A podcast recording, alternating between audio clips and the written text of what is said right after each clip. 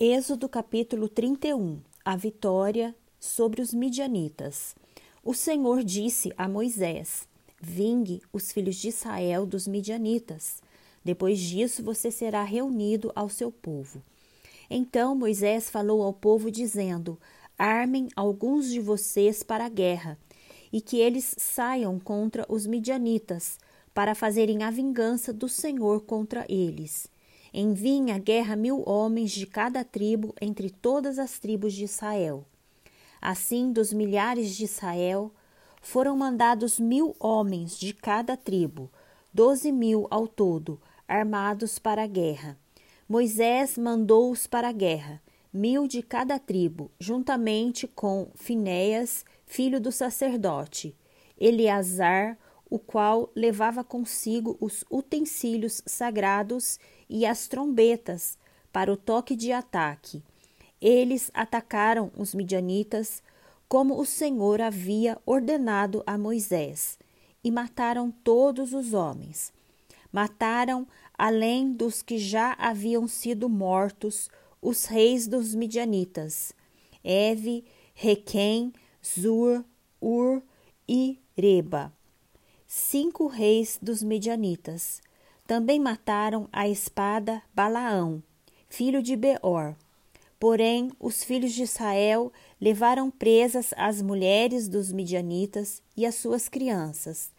Também levaram todos os seus animais, todo o seu gado e todos os seus bens. Queimaram todas as cidades em que, em que os medianitas habitavam e todos os seus acampamentos. Pegaram todo o despojo e todos os prisioneiros, tanto de pessoas como de animais. Trouxeram a Moisés, ao sacerdote Eleazar e à congregação dos filhos de Israel, os cativos, os prisioneiros e o despojo para o arraial, nas campinas de Moabe, junto do Jordão, na altura de Jericó.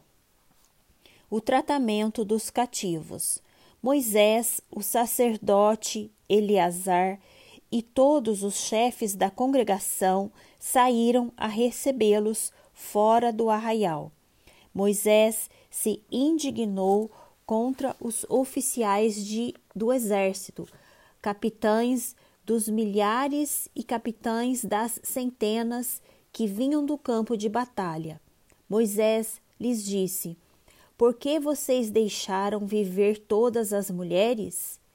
Eis que estas, por conselho de Balaão, fizeram com que os filhos de Israel fossem infiéis ao Senhor. No caso de Peor, assim houve uma praga no meio da congregação do Senhor. Agora, pois, matem dentre as crianças todas as do sexo masculino. Matem também todas as mulheres que já tiveram relações com algum homem, deitando-se com ele. Mas todas as meninas e as jovens que não tiveram relações com algum homem, deitando-se com ele, deixem viver para vocês. Fiquem acampados durante sete dias fora do arraial Todos os que tiverem matado alguma pessoa ou tiverem tocado em algum morto devem se purificar no terceiro dia e no sétimo dia.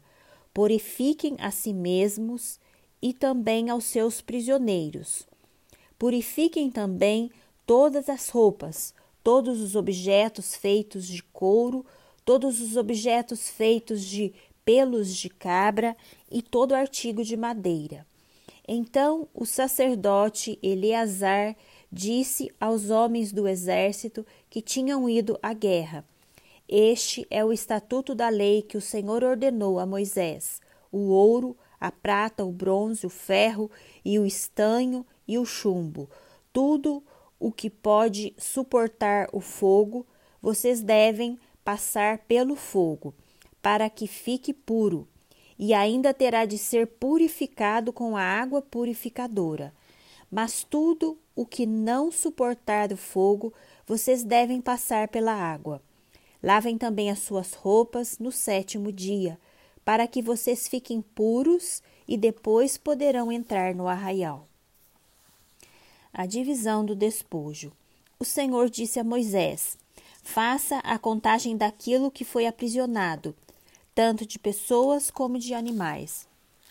Com a ajuda do sacerdote Eleazar e dos chefes das casas dos pais da congregação, divida aquilo que foi aprisionado em duas partes iguais, uma para os soldados que saíram à guerra e a outra para toda a congregação.